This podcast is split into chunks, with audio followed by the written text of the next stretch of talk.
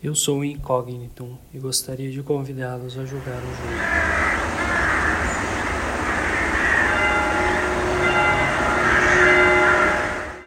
E como todo jogo, esse também possui regras.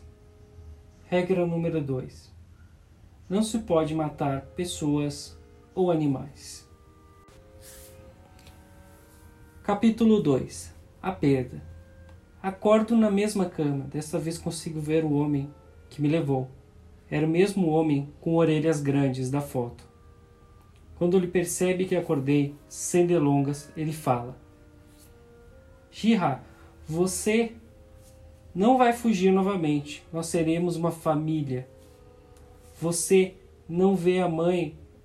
Ela está feliz com seu retorno. Você fugiu oito anos atrás. Não acreditei quando vi você em frente à nossa casa, parada na estrada.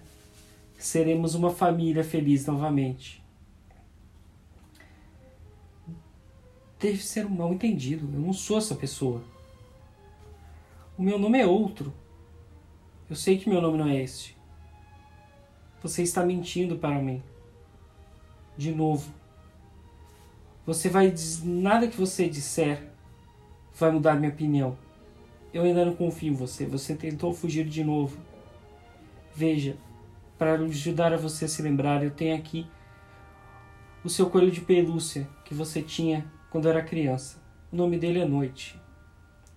Você sempre dormia com ele quando era pequena.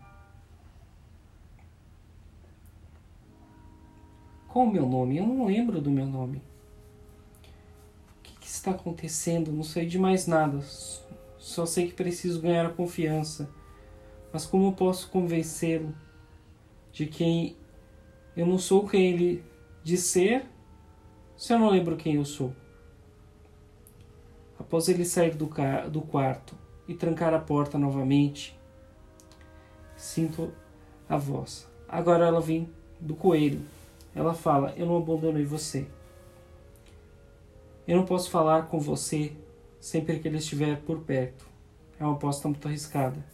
Se ele perceber, não poderei falar novamente com você. Você pode responder como se estivesse falando com o coelho. A irmã dele fazia isso. E ele não vai desconfiar se nos pegar conversando. Mas mesmo assim, eu vou ainda evitar de falar quando ele estiver perto. Quando a hora certa chegar, eu falo com você.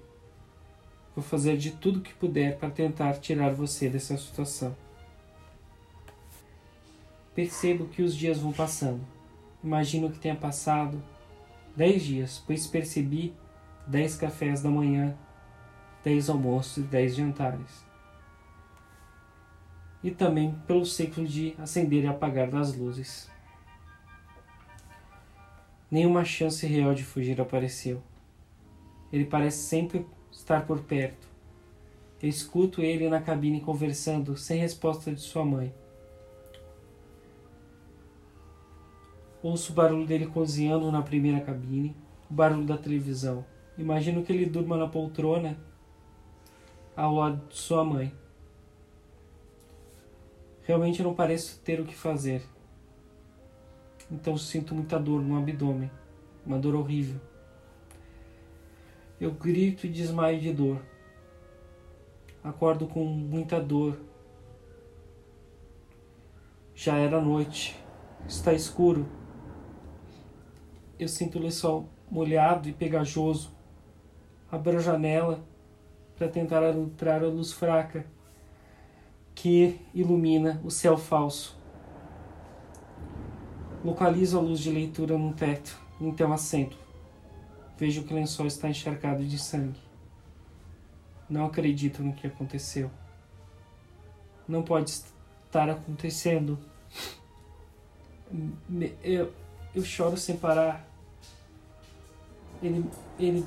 Não. Não, não. Não. É um pesadelo. Eu fico em choque tempo para por um instante. Eu sinto como se estivesse saindo do meu corpo. Não vejo mais nada. A visão fica turva. Então, em meio à escuridão, um zumbido no fundo de minha cabeça começa a ficar cada vez mais alto e ensurdecedor.